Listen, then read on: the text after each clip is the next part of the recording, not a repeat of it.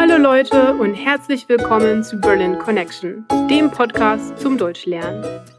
Mein Name ist Nadine, ich komme ursprünglich aus der Schweiz und wohne schon seit vielen Jahren hier in Berlin. Die Worksheets mit dem Transkript des Podcasts, mit einer Vokabelübersicht und einem neuen Set in der Vokabel-App sind erhältlich, wenn du dich dafür auf berlinconnectionpodcast.com anmeldest. Und jetzt geht's weiter mit einer neuen Folge von Berlin Connection. Heute sprechen wir über die bekannte deutsche Kunstschule Bauhaus. Das staatliche Bauhaus wurde 1919 von Walter Gropius in Weimar gegründet.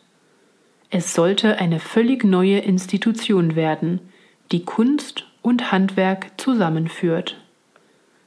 Das Bauhaus wurde zu einer der einflussreichsten Bildungsstätten im Bereich der Architektur, Kunst und Design im 20. Jahrhundert. Im Bauhaus unterrichteten hervorragende Künstler, Architekten und Designer, und die Studierenden wurden ihrerseits zu Größen in ihrem jeweiligen Gebiet.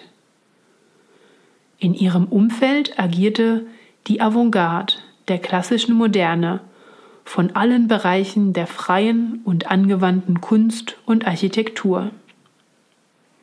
Der interdisziplinäre Ansatz der Institution hatte wiederum starke Ausstrahlung auf die Malerei, die darstellende Kunst und die Musik. 1925 zog das Bauhaus nach Dessau um. Dort entstanden 1932 unter anderem die berühmten Möbel aus Stahlrohr, wie der Clubsessel B3 von Marcel Breuer. Mart Stamm und Ludwig Mies van der Rohe entwarfen die sogenannten Freischwinger, Stühle ohne Hinterbeine. 1931 gewann die NSDAP die Gemeindewahl in Dessau und erzwang die Schließung des Bauhauses 1932. Mies van der Rohe, mittlerweile der Direktor der Institution, beschloss das Bauhaus nach Berlin umzuziehen und dort als private Einrichtung weiterzuführen. Leider wurde die Schule 1933 aufgrund der Repressionen der Nationalsozialisten zur Schließung gezwungen. Eine große Anzahl von Bauhausmitgliedern emigrierten und verbreiteten dessen visionäre Ideen auf der ganzen Welt.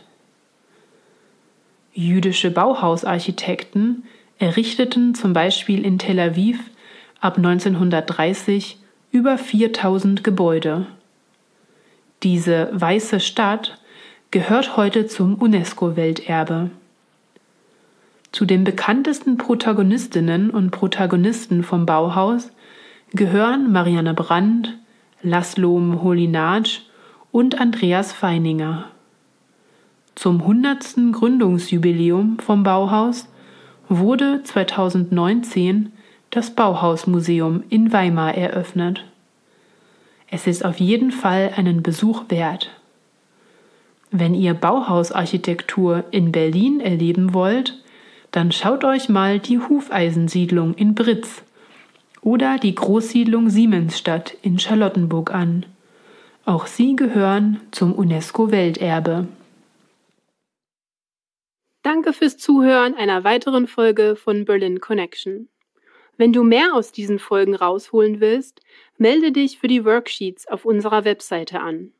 Wenn du Fragen oder Kommentare hast, dann melde dich entweder per E-Mail unter hi at berlinconnectionpodcast.com oder auf unserer Facebook-Seite, Instagram oder Twitter. Ich freue mich, von dir zu hören. Bis zum nächsten Mal. Tschüss!